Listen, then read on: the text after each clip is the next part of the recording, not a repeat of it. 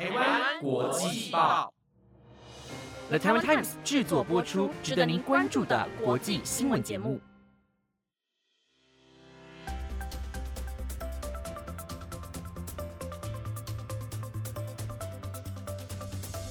各位听众朋友，晚安，我是方怡，欢迎收听今天的台湾国际报，带领来关心今天十一月三号的国际新闻重点。今日新闻的主要内容有：夫妇海边解瓶中性倒沙毒性浸湿骨灰及扔回海；香港国安法女生被控留日期间发煽动港独网帖，判囚两个月。法国九日召开人道会议应对加萨惨况，以色列未受邀。哈马斯表示，以色列空袭加萨最大医院附近，多人死亡。日本员工幸福感全球垫底，该国夺下第一，其次是印度、中国。若您对今天的新闻感兴趣的话，就继续听下去吧。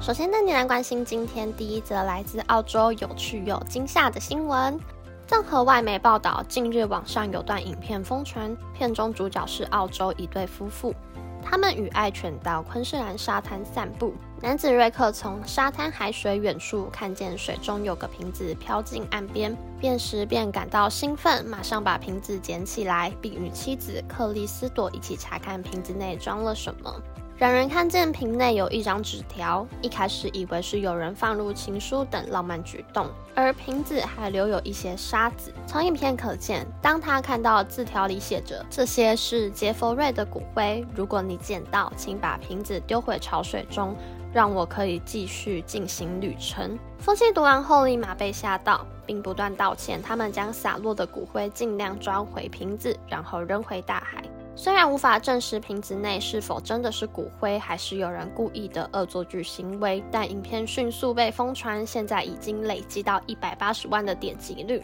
引起网友的热烈讨论。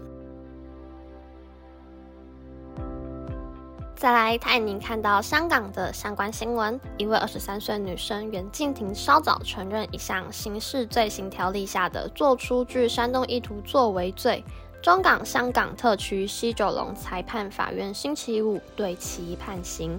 起诉文件确认，绝大多数涉案天文都不是在香港境内发表。香港国安警察今年三月以被告人涉嫌中国香港国安法下的煽动分裂国家罪将其拘捕，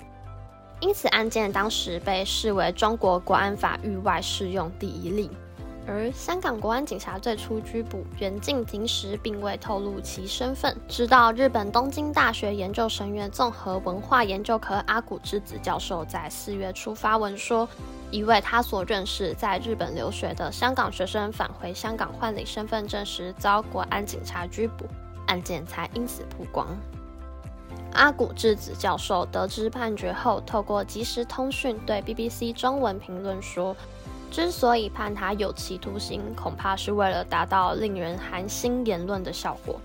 即使您在国外学习，你也会发现自己处于连社交媒体上的贴文都受到监控的境地。出国留学的留学生一定要谨慎行事。案件指出，这些贴文包括“我主张香港独立”“中共位面何以为家”“香港人报仇”等言论。然而，这些贴文当中只有两篇是在香港境内发表。不过，国安警察向法庭指出，根据出入境记录，被告建立 Facebook 账号时身处香港。裁判官认为，被告人的行为具有一定的延续性和永久性。而其中一则贴文以日文提及到港独的主张，身在香港境内能阅读日文的人也能读懂，或者是会让无知者潜移默化的被煽动。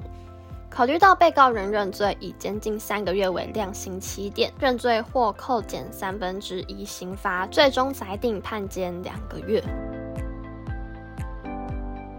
接着带您持续追踪以巴战争。随着以哈战火持续，加萨情况越来越严重，加萨平民与人道情形就越引发国际担忧。法国总统马克宏今天晚间宣布，九日将邀请各方召开人道会议，重申恐怖攻击主义并不能合理化平民牺牲，也呼吁人道停战。但为避免争端，以色列未受邀，此事也已事先通知以色列。他表示，人道会议将会在巴黎和平论坛的框架下举行，目标是估计人道救援需求，同时统筹协调各国进行中的救援工作。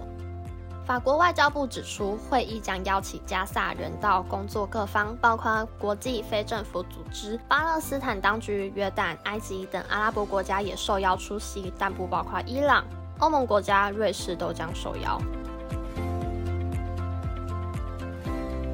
下一则有关以巴冲突的新闻是。根据中央社巴勒斯坦自治区加萨走廊三日综合外电报道表示，加萨的哈马斯政府今天指出，以色列的空袭击中救护车车队。加萨卫生当局表示，这次袭击发生在加萨最大医院附近，造成多人死亡。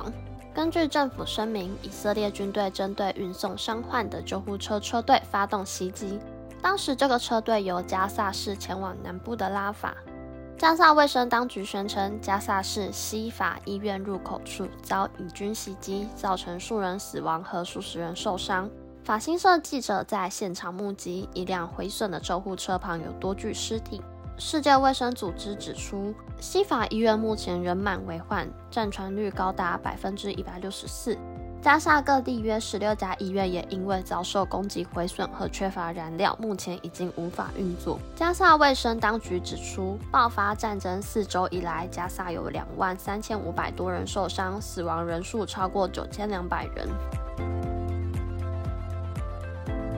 最后一则带大家来看有关于医疗卫生的新闻。根据彭博资讯报道。麦肯锡健康促进研究院的一项调查结果显示，日本在全球员工生理、心理、社会和精神健康状况排名中垫底。在对三十个国家逾三万名员工的调查中，日本得分百分之二十五，土耳其最高为百分之七十八，其次是印度的百分之七十六，中国百分之七十五，还有全球平均水平为百分之五十七。尽管日本企业在提供终身雇佣和工作保障方面享有盛誉，